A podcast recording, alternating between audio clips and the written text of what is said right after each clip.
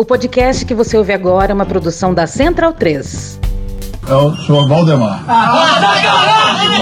O aeroporto lotado, lotado de gente. Como que consegue? Ninguém consegue isso no planeta. Nenhum líder político consegue isso. O Bolsonaro é um fenômeno. Wait for it. Wait for it. Wait for it. Wait for it. Wait for it. Wait for it. Wait for it. Wait for it. Wait for it. Wait for it. Wait for it. Wait for it. Quer dizer, Quer dizer, quer dizer. O que, que aconteceu com o Bolsonaro? Ele fez merda, tá? Beleza. Ele fez tudo o que tinha que fazer na pandemia.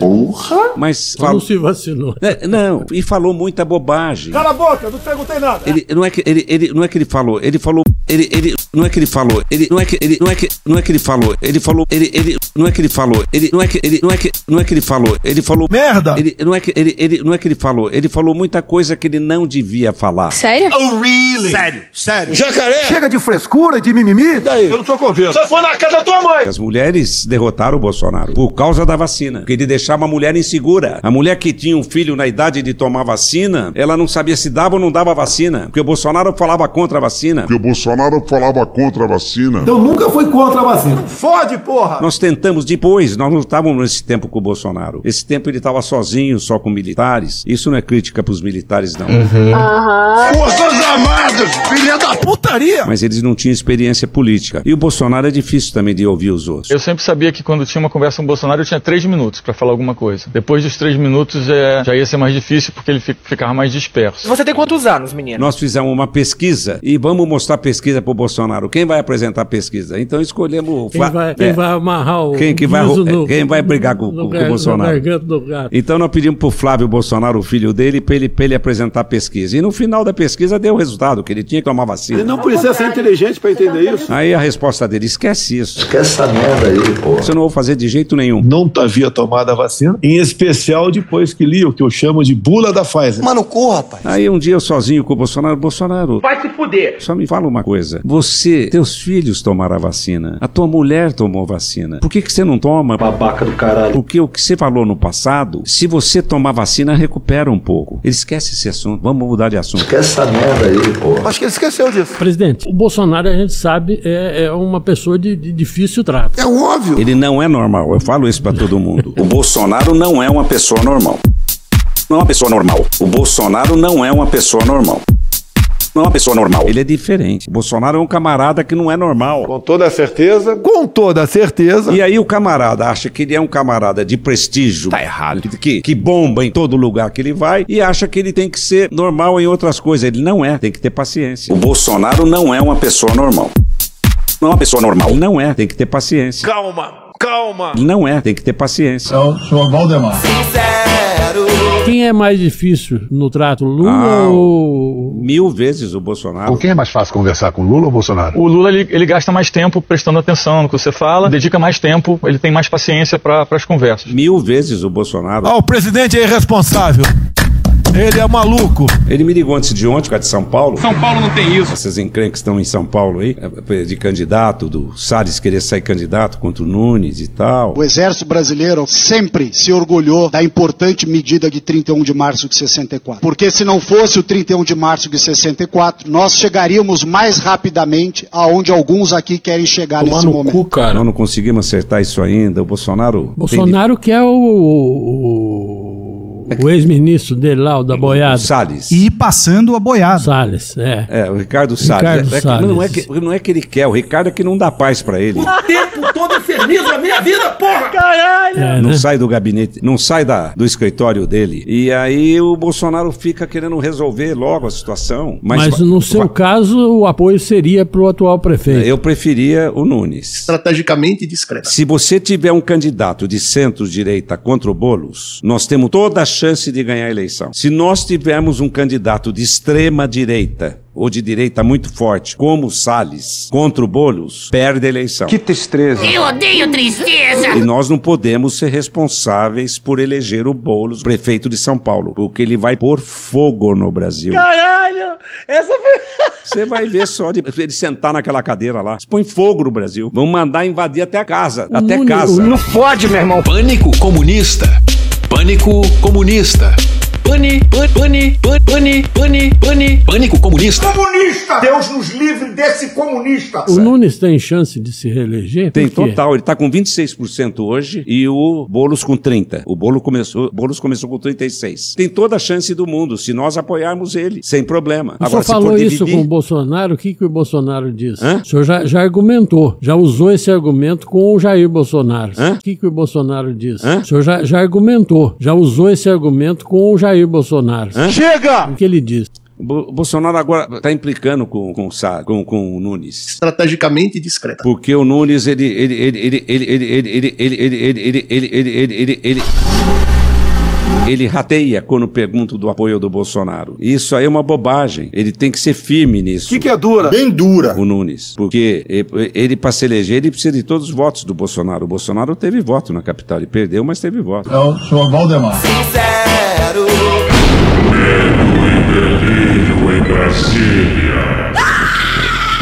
Vocês percebem a loucura? Legal.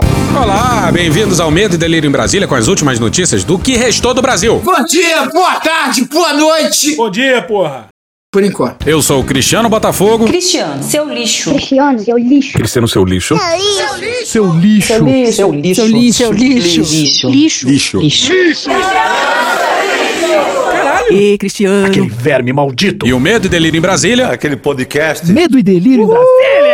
Medo e delírio, um beijo pra eles, né? Medo e delírio, hein? Tem um podcast, tô fazendo até campanha. Fora seu medo e delírio em Brasília, pô. Eu não ouço Medo e Delírio. Ai, eu não conheço. O quê? É escrito por Pedro Daltro. Abraço, Dal. Abraço, Dal. Pedro Dalton. E um beijo pro Pedro Daltro. Beijo, Daltro. Pedro Daltro. Pedro Daltro.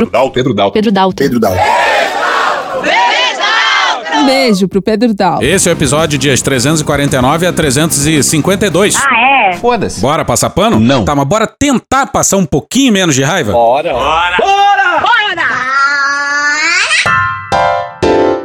Gilmar e sua turma. Na sessão da tarde. E vamos lá nós, senhoras e senhores, para a última semana de 2023 do Medo e Delírio, hein? Fica avisado! Estou no limite, né? Pois é, ano passado a gente falou isso e a gente acabou fazendo três mini episódios entre Natal e Ano Novo, em pleno recesso. Esse ano não há condições de fazer isso. Calma, vamos ali fora, calma, tu toma um Calma, ar. cacete, pô. Era outra época, era transição de governo, então... Dedo no cu e gritaria. A gente já combinou com o pessoal de Brasília. Alô? Pra dar uma segurada aí, pelo amor de Deus. Baixa a bola pra caralho. Pô, pelo menos até meados de janeiro, que é quando acaba as férias do Medo e Delírio, hein? Fica avisado.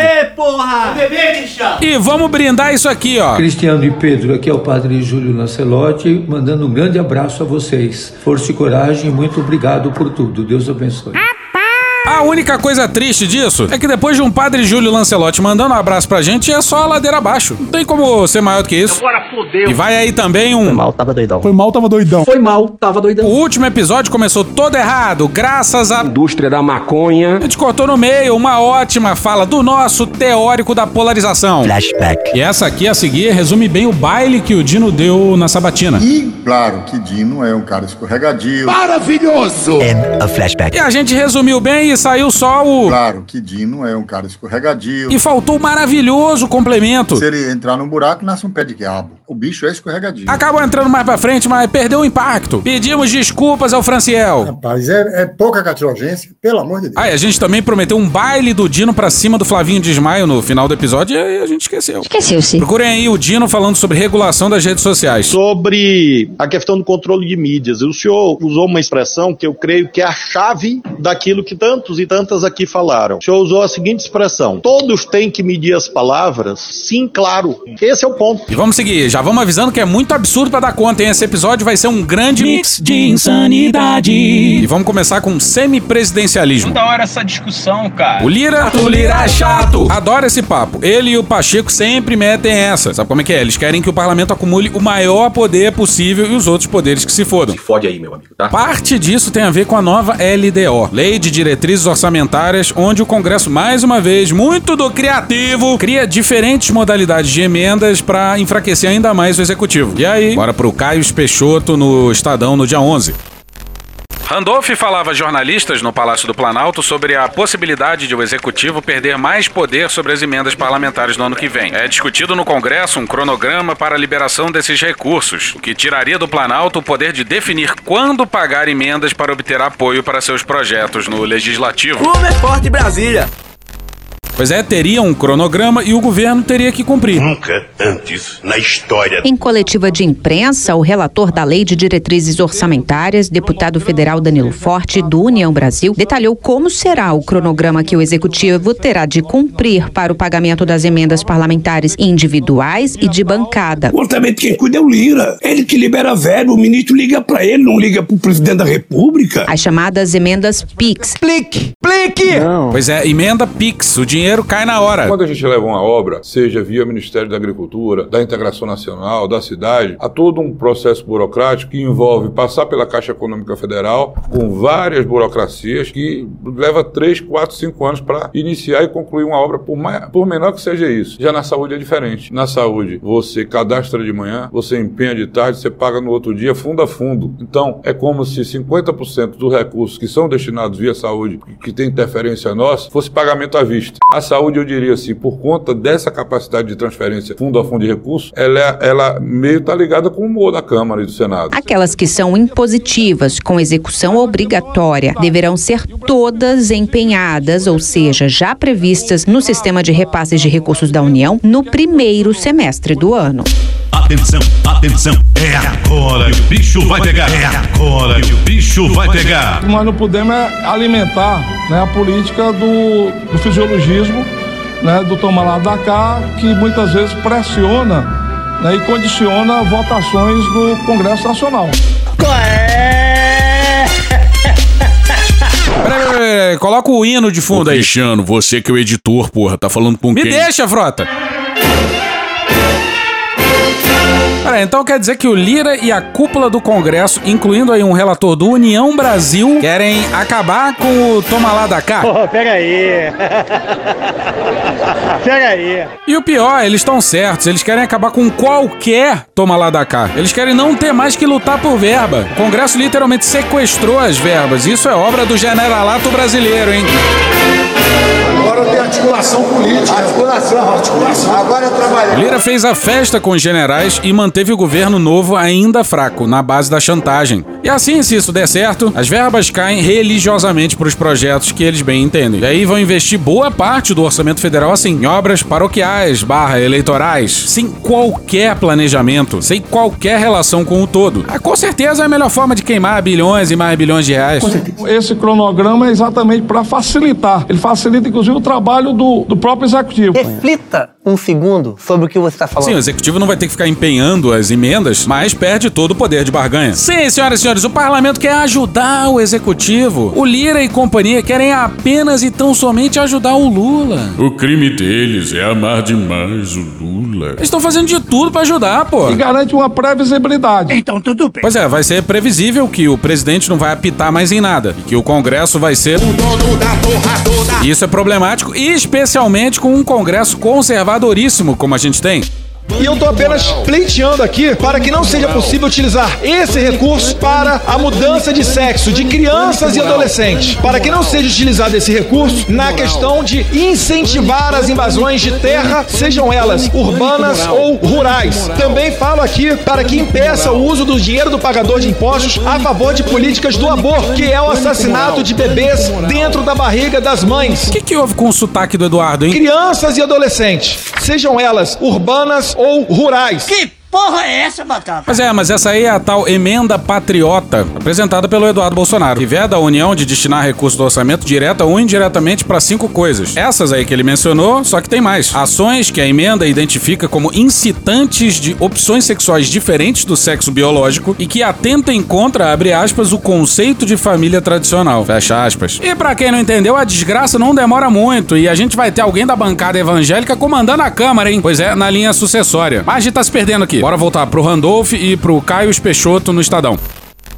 Randolph falava a jornalistas no Palácio do Planalto sobre a possibilidade de o executivo perder mais poder sobre as emendas parlamentares no ano que vem. De novo, caralho! Abre aspas, em relação à execução de emendas, vamos dialogar. Campeão mundial de conciliação. O nosso regime é semipresidencialista. É o quê? Foi assim que a Constituição de 88 fundou o regime republicano semipresidencialista no Brasil. Oi? Não entendi. Tem o executivo, tem o governo que tem que fazer a execução. O executivo que é o ordenador da despesa, fecha aspas, declarou o senador, que representa o presidente Luiz Inácio Lula da Silva nas sessões do Congresso Nacional.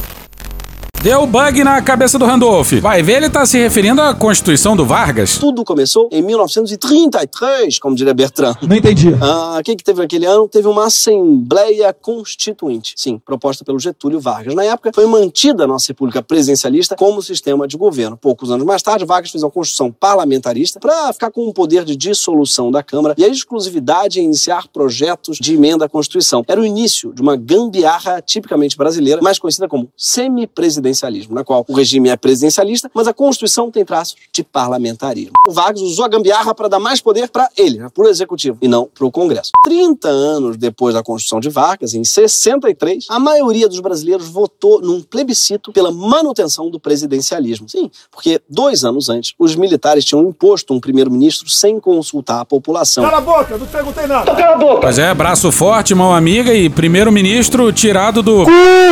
Eu não tô doido, não! Puxa daí, Sobral. Os militares, tendo proclamado a República, julgaram-se donos da República e nunca aceitaram não ser os donos da República. Foi um acordo com o Supremo, com tudo, para deixarem o vice-presidente João Goulart, que era a favor de coisas muito absurdas, muito assustadoras, tipo reforma agrária, deixar ele assumir a vaga que era dele, mas estava aberta pela renúncia inesperada do Jânio Quadros. Então, para evitar uma guerra civil, o Jango se submeteu a dividir o poder e, por um tempo, tivemos a figura de um primeiro-ministro. Você imagina só, o Jango caiu por defender as reformas de base, como a reforma agrária. A gente está em 2023 e a gente nunca teve uma reforma agrária digna do nome. E o maior movimento social do país, não à toa, é o movimento dos sem terra. São taxados de terroristas por uma parte do país. Mas o fato é que o plebiscito popular confirmou mais uma vez que o país queria ser presidencialista. Só que os militares não gostaram do resultado. Daí eles cagaram pro plebiscito, cagaram pro Jango ter 70% de aprovação e deram um golpe de Estado. Esses trechos aí são do Greg News, e recentemente fez um belo episódio sobre o semipresidencialismo. Mas talvez o Randolph tenha tido uma cãibra na língua, um pequeno lapso. É que tem hora que dá um cãibra aqui. Repórteres disseram a Randolph que o sistema é presidencialista. Ele respondeu, abre aspas, pela Constituição de 1988 é semipresidencialista. Calma. Tem um sistema, os poderes do parlamento. A doutrina constitucional já proclama isso porque os poderes do parlamento foram ampliados a partir da Constituição de 1988 em relação ao regime anterior, fecha aspas. Eu não entendi o que ele falou. O Lira deve ter ficado feliz. Chato, Lira é chato. A entrevista continuou, o assunto mudou e algum assessor desesperado provavelmente discretamente deu um toque. Não, brother. E depois, respondendo sobre outro assunto, o senador se corrigiu. Abre aspas, deixa eu me corrigir. Temos um sistema de presidencialismo de coalizão. Fecha aspas, declarou. Ah, bom! Pois é, mas o presidencialismo de coalizão não tá na Constituição, né? É um termo cunhado pelo Sérgio Abranches. A Constituição de 88 é presidencialista, não tem nada de semi. Virou esse semipresidencialismo na prática aí do Cunha pra cá, digamos assim. E o semipresidencialismo é um parlamentarismo brasileiro. Uma grande confusão. Como não conseguem enfiar o parlamentarismo goela abaixo, eles apostam no semipresidencialismo. E esse fenômeno se acelerou demais com ele mesmo. Chato, Lira é chato. O Randolph disse duas vezes que estava na Constituição. E dado o comportamento de certas lideranças do governo, eles estão claramente falando daquele que deve ser meu parente, né? O Jacques Wagner. Caralho, nos plana! Não seria estranho se o Randolph tivesse ecoando os desejos mais tórridos do Lira. Não só do Lira, mas de outro personagem icônico de Brasília. E de Lisboa também. Aconselho-te a não referir o meu nome quando andares a resolver esse assunto. E que tem brilhado por aqui. Parece que está havendo aí um certo delírio. O livro Semipresidencialismo no Brasil, de João Vitor Prasser, foi lançado ontem à noite no Supremo Tribunal Federal. Estrategicamente discreto. A obra aborda características do regime político. A repórter Marta Ferreira acompanhou. Nessa hora aí, a matéria da TV Justiça mostra bem a capa do livro num tom verde-oliva. Porra, tanta cor por aí pra escolher. Mas tá lá que o prefácio é do Temer. Pastilha. Porra, prefácio do Temer? Essa porra é esquete, né? A apresentação é do Luiz Roberto Barroso. Estrategicamente discreto. E o prefácio é do Bruno Dantas, do TCU. Teu cu, isso aí. Pois é, o mesmo Bruno Dantas que tava em Paris de camarote, literalmente no meio da trocação entre o Gilmar e o Pacheco. O lançamento foi na Biblioteca do Supremo. Estrategicamente discreto. E contou com a presença de amigos e colegas do autor, o presidente do STF, ministro Luiz Roberto Barroso, e o decano da Corte, ministro Gilmar Mendes, prestigiaram o evento. Olha só! De fato, uma participação estrategicamente discreta. Esta obra do João Vitor traz importantes subsídios para um estudo completo do sistema semipresidencialista e assim lança luzes sobre esse imprescindível debate. Tá aí um debate que o Gilmar Mendes gosta. Ele tenta emplacar essa há anos e achou no Lira o seu sócio ideal. O ministro Gilmar Mendes do STF suspende as investigações que apuram fraudes na compra de kits de robótica em Alagoas e envolvem um ex-assessor de Arthur Lira. Olha o Gilmar Mendes de cinco anos atrás. Uma proposta de emenda constitucional protocolada por engano. Pois é, parece brincadeira, mas não é. Não é brincadeira. Olha, não é brincadeira não. A PEC do semipresidencialismo, que chegou a ser protocolada, quer implementar um regime político em que a chefia do governo é prerrogativa do presidente da República, que escolhe seus ministros com a independência dos três poderes: executivo, legislativo e judiciário. O presidente do Senado, Eunício Oliveira, do PMDB, disse que um ofício sobre semipresidencialismo foi encaminhado de maneira informal por Gilmar Mendes há 40 dias, mas acabou sendo protocolado no início desta semana como uma PEC. Como é que é isso? Que conversa é essa? Um ofício por engano virou uma PEC. É tipo engravidar depois de entrar. Pelado, uma piscina. Para ter validade, é necessário que a PEC tenha assinatura de 27 parlamentares. Nesse caso, encaminhado ao Senado, não havia nenhuma. Apesar de ter sido encaminhada por Gilmar Mendes, o texto vem sendo discutido e defendido por Rodrigo Maia, do DEM, que é presidente da Câmara, e por Michel Temer, do PMDB, que não por coincidência esteve reunido com Gilmar Mendes para tratar do assunto no Palácio do Jaburu. De repente tem gravação, hein? E olha o Gilmar há um ano agora no plenário do STF. Ele estava falando do orçamento secreto. Ouso dizer que eventual decisão, considerando essa caminhada que eu já fiz aqui sobre uh, a, a, disciplina uh, dessa temática, uh, a partir de 2013, marcadamente a partir de 2015, não preciso ser futurólogo para adivinhar que uma próxima emenda sobre essa temática, nós tivemos quatro emendas em curto espaço de tempo, estará com o nome que bem entender, a RP9 constitucionalizada. Não quero ser profeta do caos, mas é esse o dado que se coloca. Ou o que também ocorre, e já ocorreu, emendas do relator segregadas que funcionarão como emendas nesse estilo RP9. Tendo em vista que não ocorreu uma mudança que deveria ocorrer no sistema político. Por isso, Luiz Barroso, eu e tantos outros temos discutido a necessidade, talvez, de se concretizar uma ideia de um semipresidencialismo em que, de fato, se elegeria é, um chefe do poder executivo e a maioria parlamentar atuaria claramente é, no sentido de realizar o programa de governo com responsabilidade Pois é, mudanças no sistema de governo foram rejeitados na Constituinte de 87 e foi rejeitado em 93 num plebiscito. E lá 55,67 dos eleitores decidiram pelo presidencialismo. E uma das opções era a monarquia, mas em Brasília sempre se dá um jeito. E olha esse comercial da época do plebiscito. Comercial feito pelo PDT do Brizola, que defendia o presidencialismo. E quem encontrou essa pérola foi o pessoal do Greg News. O Congresso que apoiou o golpe e acabou com as eleições diretas era o mesmo que depois da renúncia de Jânio Quadros em 61, aprovou na calada da noite o regime parlamentarista para impedir o presidente João Goulart de realizar as reformas de base. Uma prova de que o parlamentarismo no Brasil tem sido sempre a antessala do golpe. É essa mesma maioria conservadora e reacionária que historicamente domina o Congresso que quer novamente jogar o Brasil na aventura parlamentarista.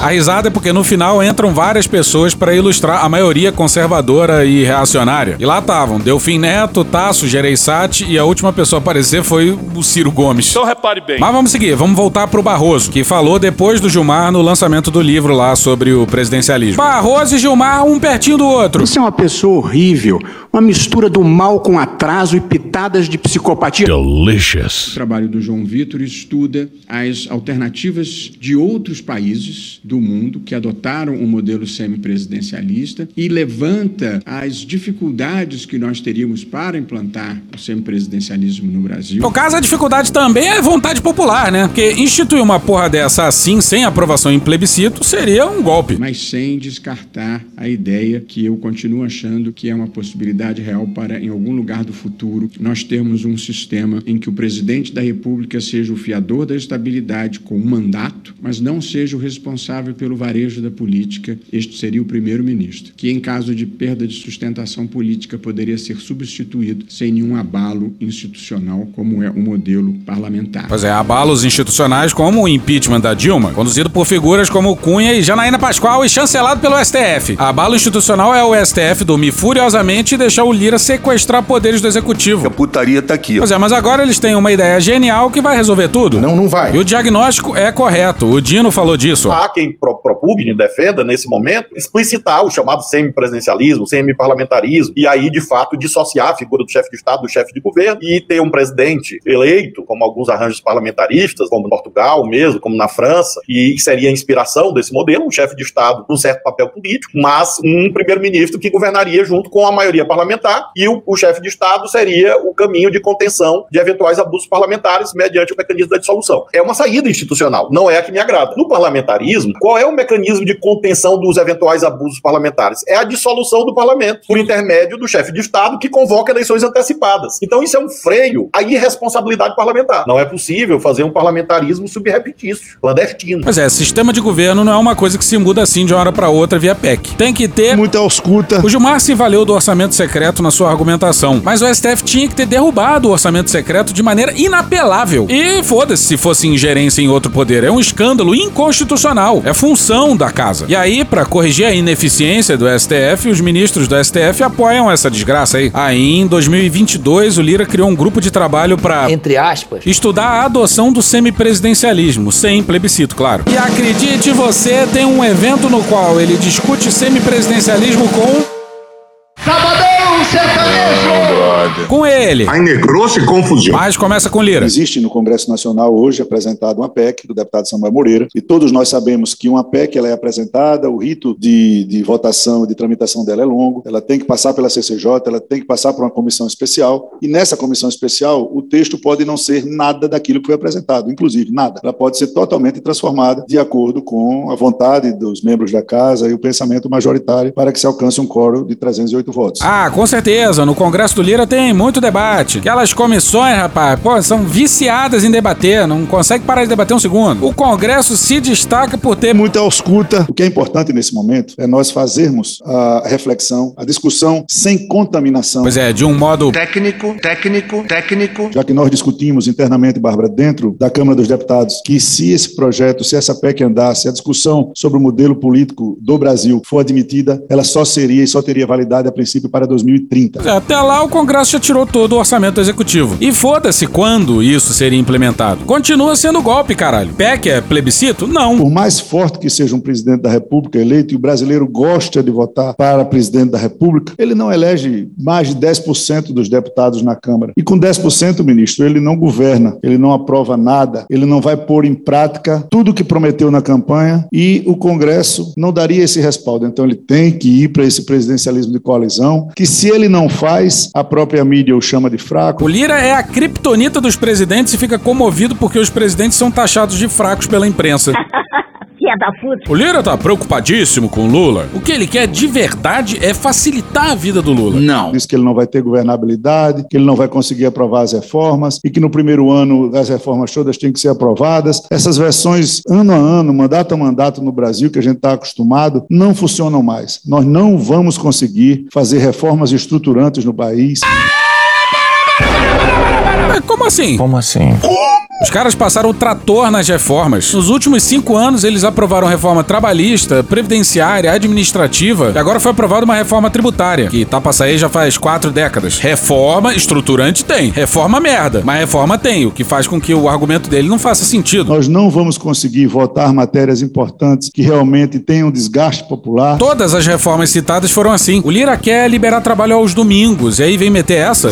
Com um presidente eleito por 50, 60, 70 milhões de votos, sobre ele a única responsabilidade de fazer a condução desse processo. Mas é, o Congresso quer ser sócio do presidente. Não é assim que funciona, né? E foda-se o sistema presidencialista. Então, primeiro fato, nós temos que sair do governo de coalizão para sair para um governo de corresponsabilidade, de gestão dupla. Estrategicamente discreto. Pois é, já é assim, né? O Lira só quer escancarar isso ainda mais. Que você possa ter um Congresso responsável pelas matérias que voto, responsável pelas matérias que voto. Flashback. Questão de ordem. ordem, presidente. Por favor, essa emenda aglutinativa acabou de subir no sistema e eu peço tempo para que saibamos o que, que está acontecendo. Não fui informada. Vou, vou, vou chamar um tempo de liderança da maioria para que algum parlamentar faça uso da palavra para que o novo tenha acesso à emenda aglutinativa que já foi dezenas de vezes repetidas as alterações aqui no plenário. Você sabe o que significa ser passivo-agressivo? Dezenas de vezes não subiu no sistema, presidente.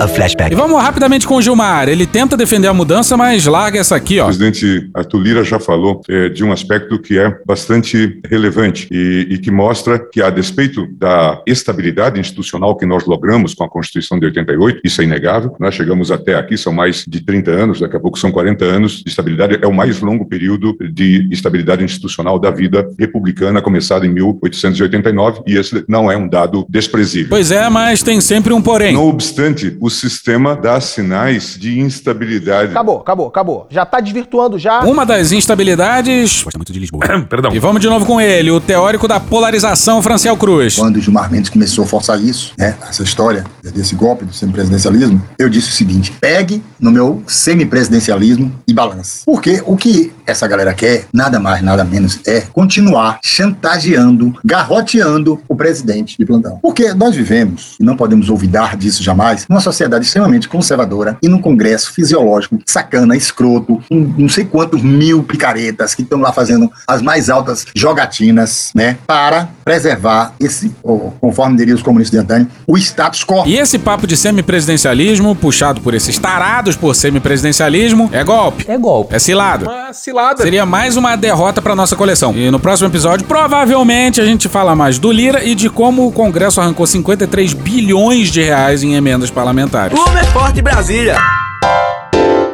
Medo e delírio na gringa. Faça sua mala tal qual o medo e delírio em Las Vegas, hein? We had two bags of grass, 75 pellets of mescaline, five sheets of high-powered blotter acid, a salt shaker half full of cocaine, a whole galaxy of multicolored uppers, downers, screamers, laughers. E vamos embarcar num rolê pelo mundo. A primeira escala é aqui perto. Buenos Aires. Bueno, nombres Cristiano Pone Fuego. Cristiano, Subassura.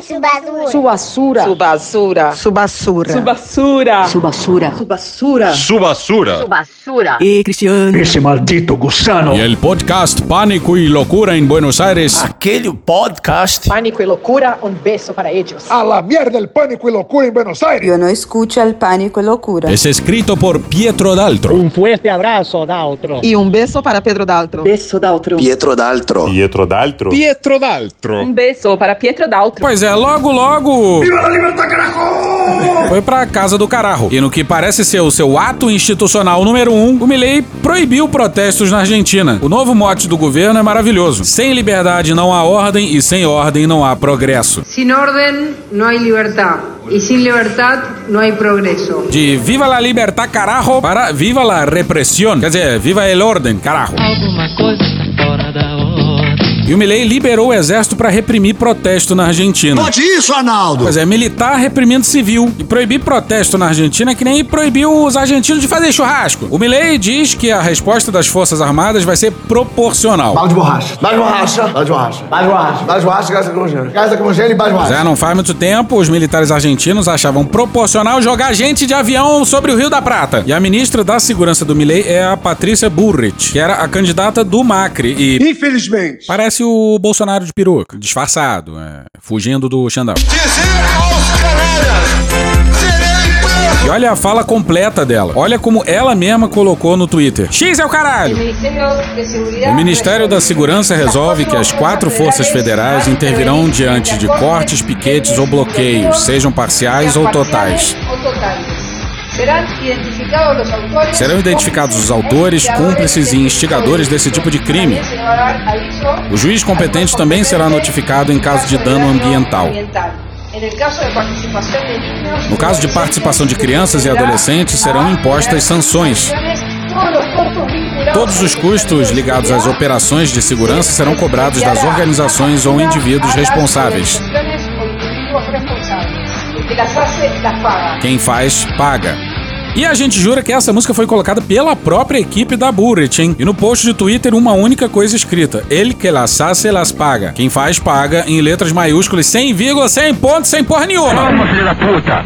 E olha o contraste com o tom de. Tranquilidade. O discurso da ministra do Acredite Você, Capital Humano. Buenas tardes. Boa tarde. La misión del presidente Milei y todo el gobierno A missão do presidente Milei e de todo o governo é defender as mães, as crianças e as famílias que precisam de ajuda nesses momentos difíceis pelos quais nosso país está passando. Paz, tranquilidade. Para os próximos dias, organizações piqueteiras convocaram uma passeata de protesto. Queremos pontuar que, apesar de protestar ser um direito, também é respeitar o direito das pessoas de circular livremente para irem para os seus trabalhos. Assim, é só pela liberdade de ir e vir, pela liberdade de se locomover. Não tem nada a ver com oposição ao Milley, não, gente. Isso é paranoia de vocês.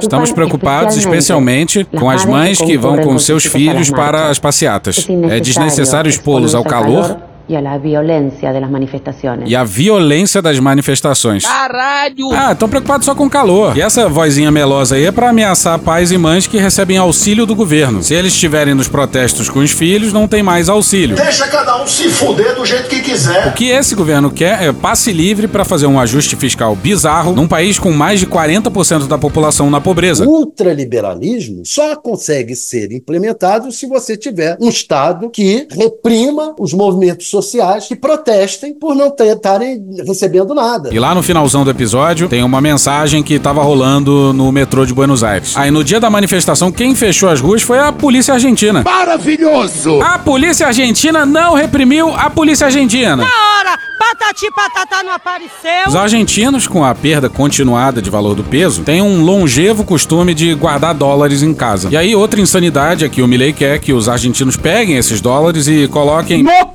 no sistema bancário nacional. E sim, em pesos argentinos. Isso aí é pedir para as pessoas entrarem num prédio que tá pegando fogo. Só quem vai entrar é bombeiro, pô, e mesmo assim se cagando de medo. E o plano econômico do Milley deixaria a Margaret Thatcher orgulhosa, hein? É um grande foda-se pros pobres. E tem jornalista argentino deixando isso incrivelmente claro, hein?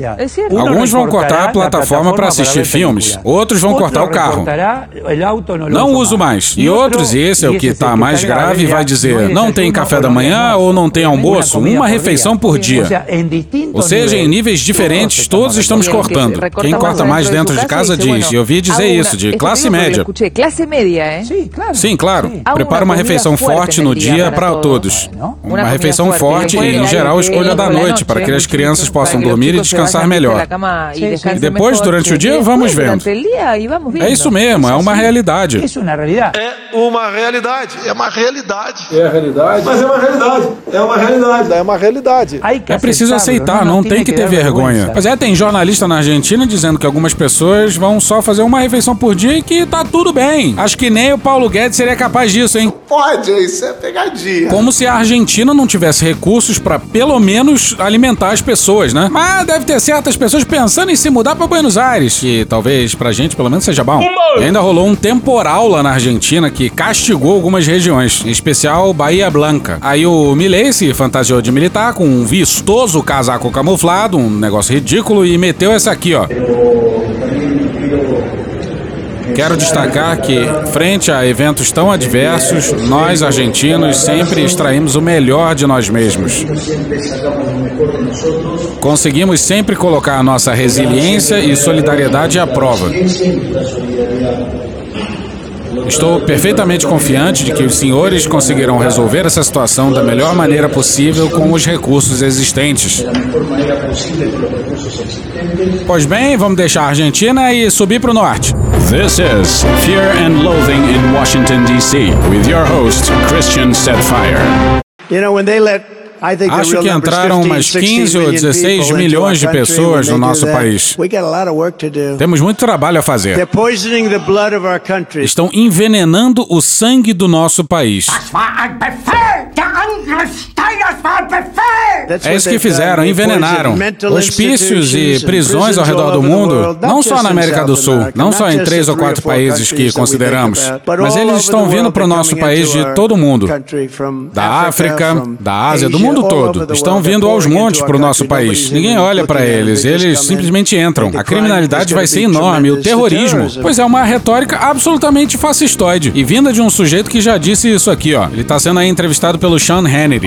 Sob nenhuma hipótese, você tá prometendo pro país hoje que você nunca vai abusar do poder como retaliação contra ninguém. Exceto no primeiro dia.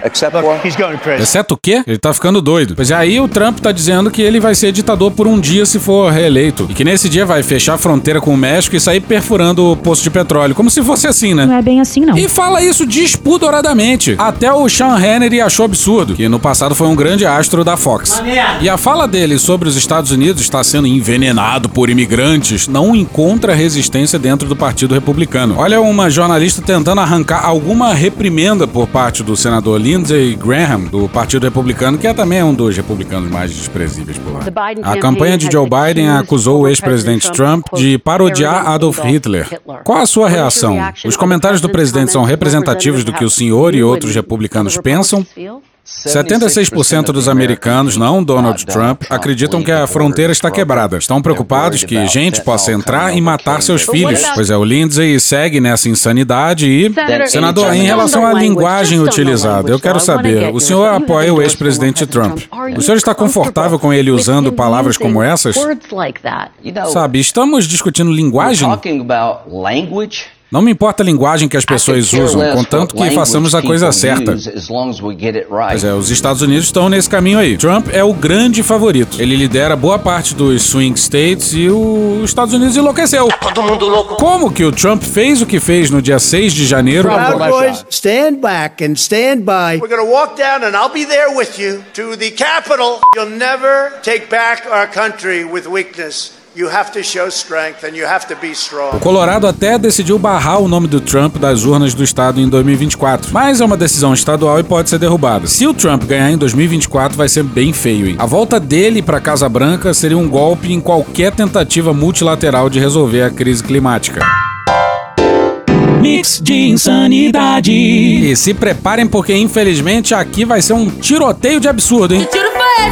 No último episódio, a gente falou rapidamente da chance do Aldo Rebelo ser ministro da Defesa. Alô, Luiz Inácio! Alô. Você é maluco, é? Isso aí é um escárnio, senhoras e senhores. E pior, estranho seria se o Aldo não fosse o favorito a suceder o Múcio. Dia desses, esse cara tava dando uma entrevista inacreditável pro Brasil Paralelo.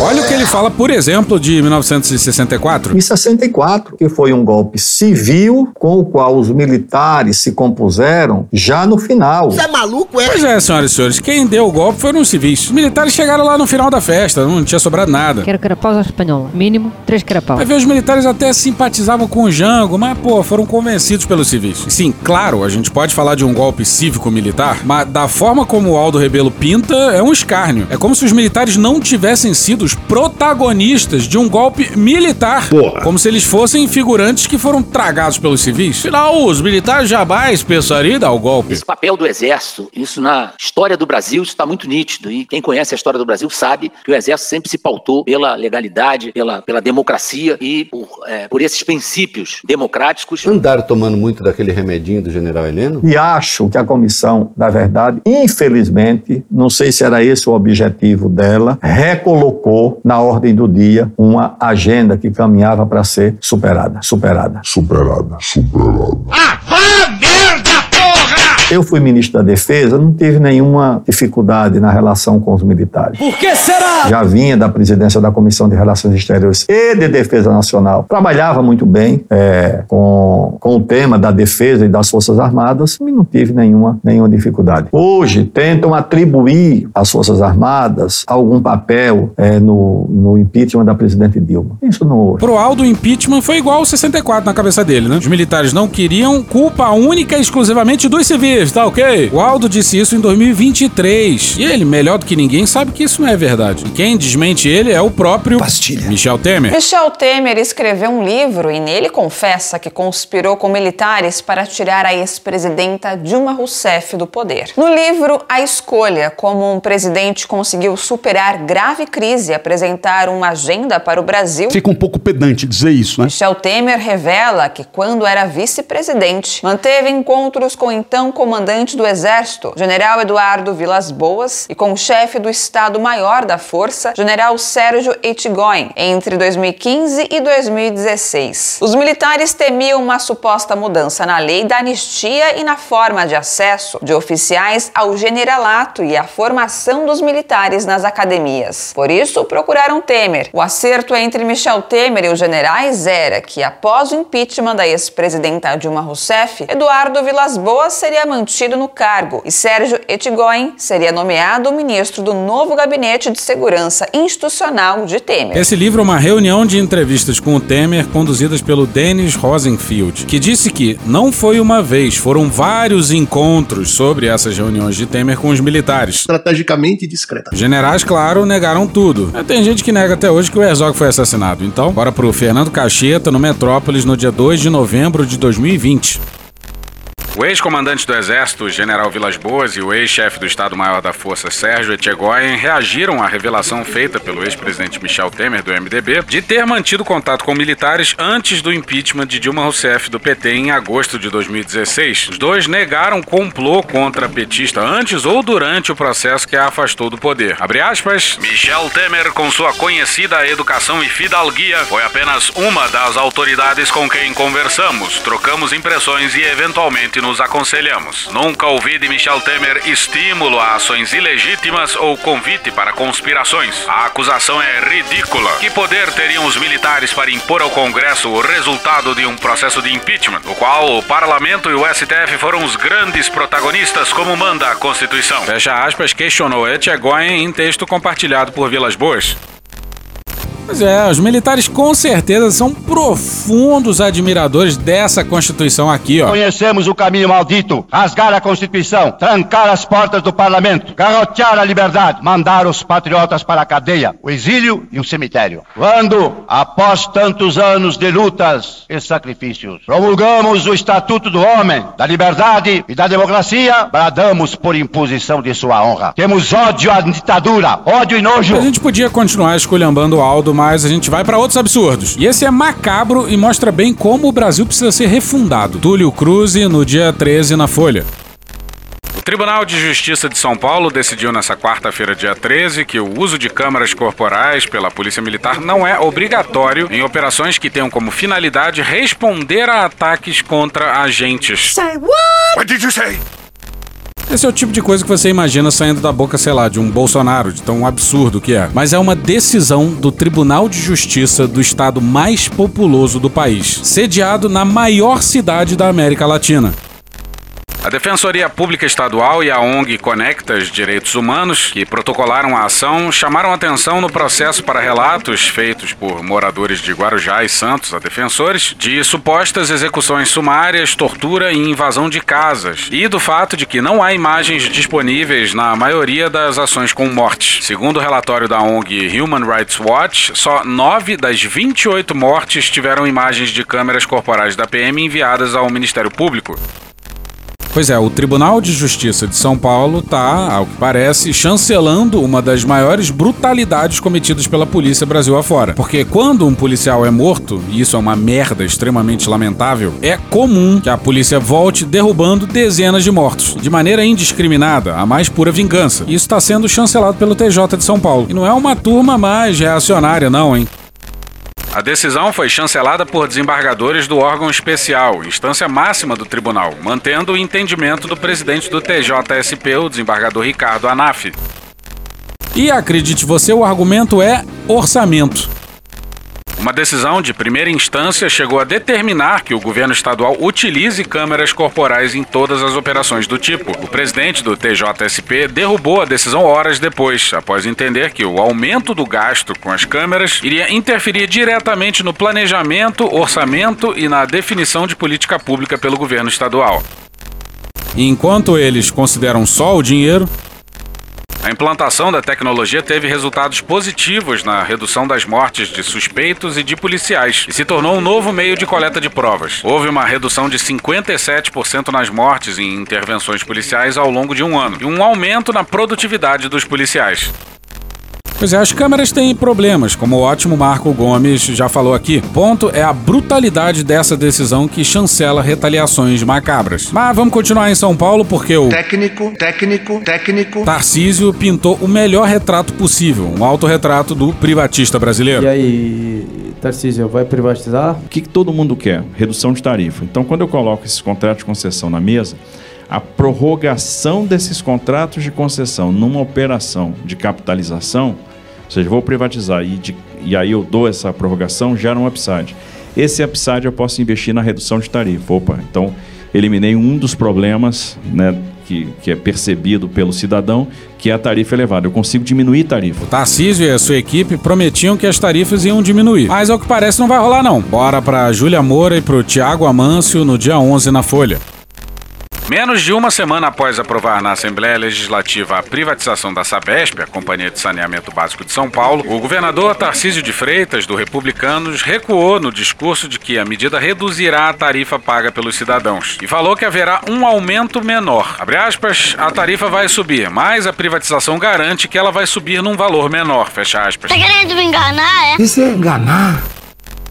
Só isso aí já devia ser suficiente pro processo de privatização ser cancelado. O governador mentiu na cara dura. Não uma, nem duas, nem três vezes. E uma semana depois ele confessa que era tudo uma grande mentira. Que no fim das contas o serviço vai ficar pior e vai ficar mais caro. E que é mais absurdo? Pois bem, a gente já falou aqui do absurdo que é o Lula ter um ministro da Agricultura que defende publicamente a excrescência que é o marco temporal. Pois bem, o ministro Carlos Fávaro pediu licença do cargo para votar algumas pautas na Câmara e conseguiu a proeza de derrubar o veto do próprio chefe. Puta que pariu! Olha só, se um ministro age assim, por que diabo a base deveria alguma fidelidade ao governo? Olha o Jacques Wagner votando retaliação pra cima do STF de maneira pessoal. E esse rapaz é líder do governo no Senado. Ao que parece, a articulação política do governo é uma bagunça. Tem que demitir hoje! Aí de novo a gente falhou e não falou sobre a Braskem, mas rolou uma reunião no palácio com o Lula. Bora pro Guilherme Balsa no dia 12 no G1.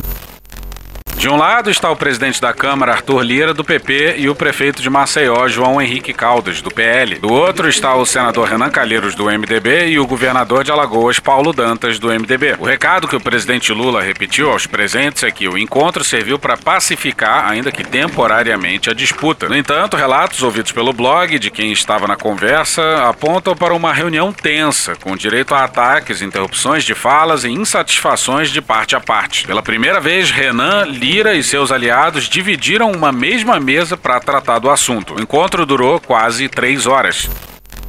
Pois é, a porrada cantou mais entre os coadjuvantes que os protagonistas.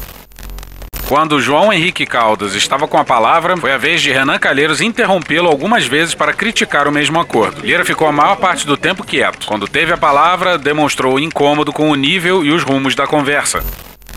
Pois é, vai ver, faltou. Muita ausculta. Ainda de acordo com relatos dos participantes, Lula pediu uma trégua na briga política para que o foco seja o atendimento às vítimas. Argumentou que um ambiente político conturbado atrapalha a busca por uma solução. O Palácio do Planalto é contra a instalação da CPI da Braskem, por avaliar que pode atrapalhar o andamento das pautas no Congresso nessa reta final do ano, e também pelo potencial de azedar a relação do governo com Lira. E é isso que pega a gente. O Lira não era nem para ter disputado eleição nem em 2018 nem em 2022, por causa da lei da ficha limpa, mas um amigo no STJ. Quero saudar o meu querido amigo e conterrâneo, deputado federal Arthur Lira. Um amigo no STF. Conselho-te a não referir o meu nome quando andares a resolver esse assunto. E tá aí o Lira sendo. O dono da porra toda. Tem a agressão à mulher, tem o escândalo de rachadinha, tem o pornográfico orçamento secreto, e agora essa desgraça em Maceió e nada parece ser capaz de parar o Lira. Na avaliação de um dos presentes, a conversa serviu para Lula medir a temperatura da beligerância em Alagoas e constatar que a disputa é mais profunda do que se imaginava. Apesar do apelo de alguns dos presentes, Lula afirmou que não vai visitar Alagoas enquanto não for pacificada a relação entre o governo do estado e a prefeitura de Maceió. Agora, uma coisa é uma coisa, outra coisa é outra coisa.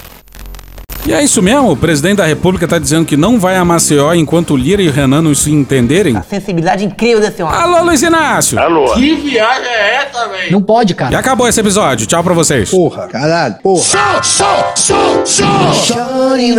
E hoje a gente fica por aqui. Esse episódio, os áudios de DPF Tubes, O Diário, How I Met Your Mother, A Praça é Nossa, Vitor Camejo, Léo Stronda, Big Bang Theory, Intercept Brasil, UOL, Conversa com Bial, Tropa de Elite, Pânico Jovem Pan, Opaí, Ódio Puro e Genuíno, Planalto, TV Brasil, Globo News, Flow, Rádio Band News FM, Lulu Santos, Casimiro, Poder 360, TV Justiça, Rede Globo, Álvaro Borba, Franciel Cruz, Choque de Cultura, Gil Brother, Hermes e Renato, Galãs Feios, Pedro Carvalho, Ariel Palácio, Juliano Cortinhas, Francisco Elombre, Desce a Letra, Canal Meio, Flávia Tavares, Rafa Mon, Thaís Bilenque, Natuzaneri, Angu de Grilo, Samia Bonfim, Maria Rita, Xadrez Verbal, Mônica Debole, Breno Pires, Gaveta, Não Inviabilize, Alfredo Rolo, ICL Notícias, Porta dos Fundos, É Noia Minha, História Pública, Estúdio CBN, Petit Jornal, Meteoro Brasil, Podcast Pauta Pública, Professor Pasquale, Carla Bora, Portal Uai, Júlio Lancelotti, Programa do Ratinho, Cauê Moura, Leandro Demore, TV Senado, Cartoon Network, Bruno Aleixo, NBR, Jovem Pan News, Jornal Nacional, SBT, The Beatles, CNN Brasil, Falha de Cobertura, Léo Santana, Câmara dos Deputados, Greg News, Canal Curta, Diogo Defante, 5 Alguma Coisa, Joe Pass, Rádio e TV Justiça, João Pimenta, Midcast, Rede TVT, Conversa com o Presidente, Igor Guimarães, O Antagonista, Candy Crush, Jornalismo TV Cultura, TV 247, SBT News, J, João Kleber, Minutos Psíquicos, Medo e Delírio em Las Vegas, Patrícia Bullrich, Caetano Veloso, La Nación, Face the Nation, Forbes, A Queda, Wall Street Journal News, Podcast Panorama CBN, Meet the Press, Silvio Brito, NBC News, Jojo Marrontini, Brasil Paralelo, TV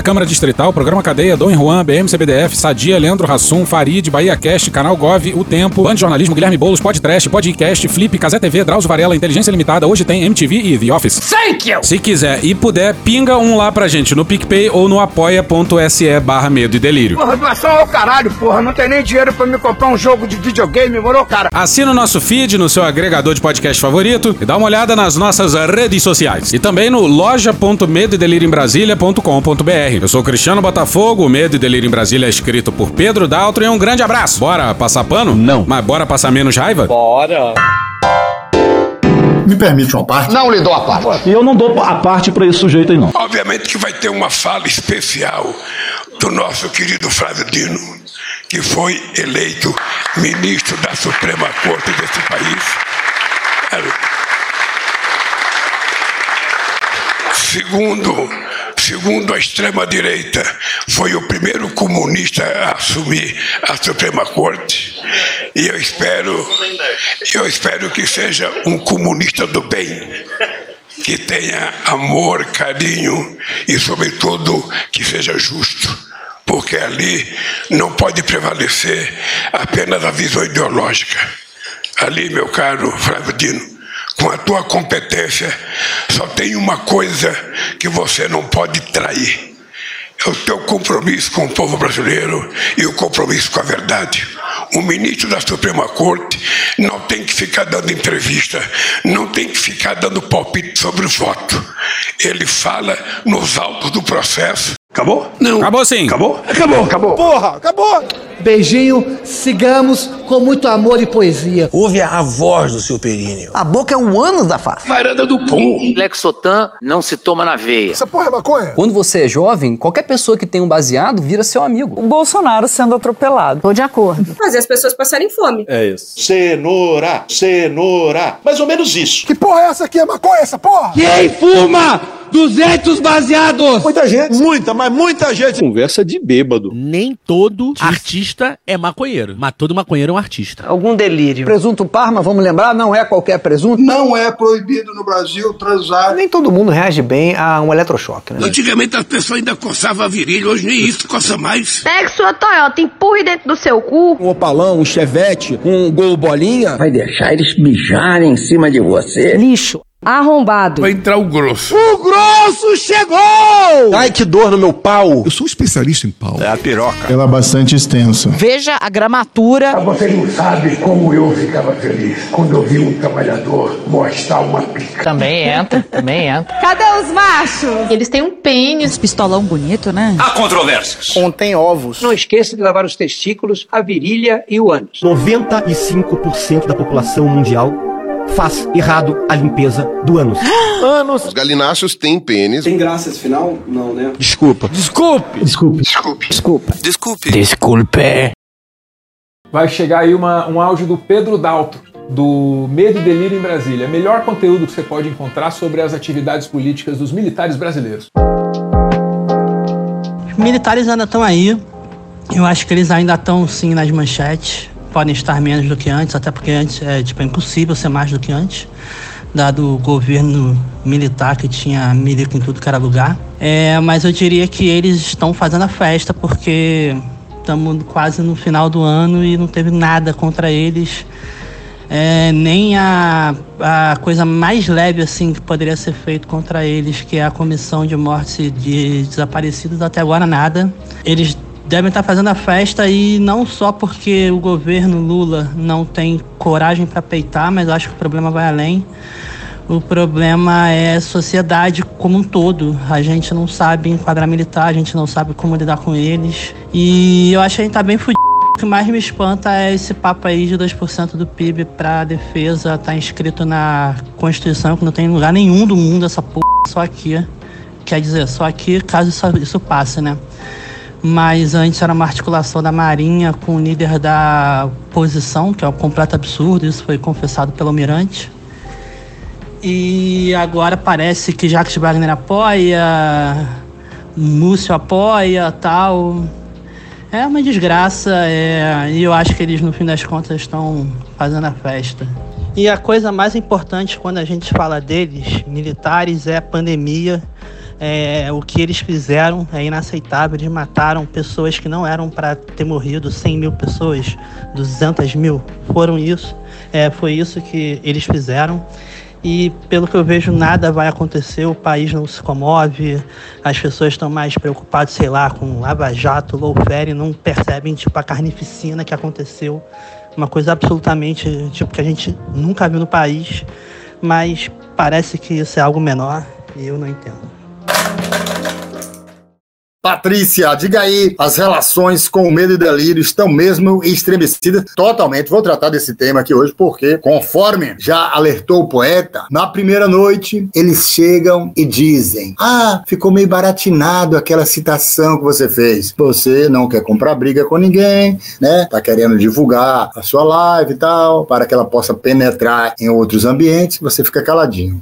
Na segunda noite, eles chegam e limam o cerne, o fulcro do seu comentário, conforme diriam os comunistas de antanho. Você não disse nada, porque já não tinha dito nada, e já não pode mais dizer nada, porque eles já estão querendo cortar seu pescoço. E aí, como Deus não é menino para se lambuzar de iogurte, eu dei logo o ultimato. Falei, vocês vão ficar nessa sacanagem? Se sim, eu vou recorrer à justiça, esse A com crase. Ainda larguei isso pra eles. Aí, Pedro, ah, não, Françoel, aquela vozinha dele, né? Ai, Françoel, não sei o que, me desculpe, eu vou botar 10 cervejas para você no verão. Falei, beleza. Só que alguém me alertou que o verão na Bahia é demorado. Então vai ter que dizer a data, meu filho, para que a gente possa fechar esse acordo, tá bom? É negócio de conversinha comigo. Já tratei disso, Rodrigo, na live passada, que foi o que acabou resultando na briga, digamos assim, na cisânia com medo e delírio em Brasília. Porque o que eu disse foi o seguinte: Dino, de formação comunista, tal, tal, tal, é uma pessoa escorregadia. Se Dino cair num buraco, nasce um pé de quiabo. Eles foram cortar o meu pensamento. E o pensamento, o fundamento, não, lá, sem sair do lugar, né? Aquela música do Paralama de Sucesso.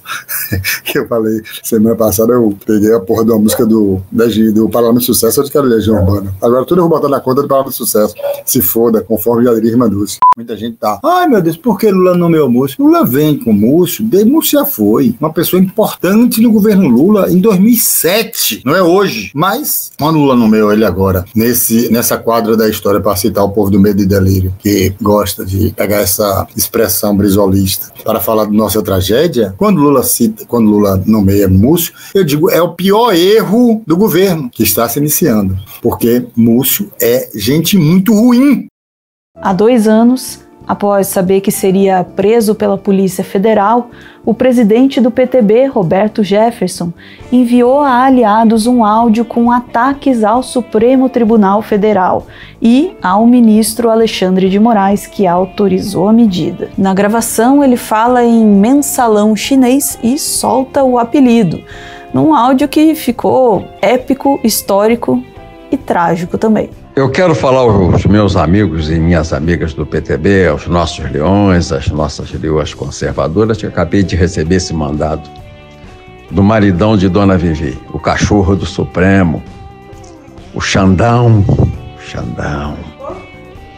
pior caráter que tem no Supremo. E aqui, pô, eu- é óbvio, né, que a gente vai parar e referenciar o famoso e delicioso funk do Medo e Delírio em Brasília. É óbvio. O Xandão. Xandão. Os instintos mais primitivos. O Xandão. Xandão. Os instintos mais primitivos. Talvez vocês não saibam, mas o Roberto Jefferson vem de uma longa carreira no rádio e na televisão. Você sabe o que é ter um amor, meu senhor,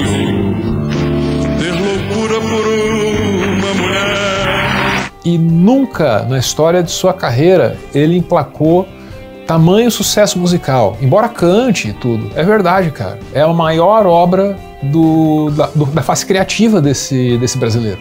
Agora sim é a mensagem que estava rolando no metrô de Buenos Aires. El Ministerio de Seguridad informa. Si va a ejercer su derecho a protestar, tome en cuenta que solo lo puede hacer en lugares habilitados.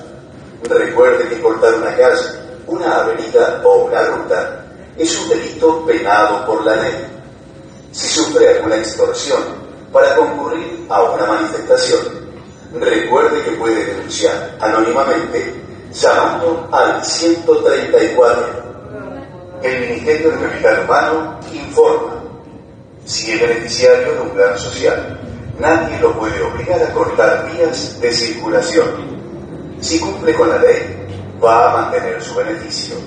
Si no la cumple y corta, no cobra. Si lo obligan a participar, puede denunciar anónimamente al 134. El que corta no cobra.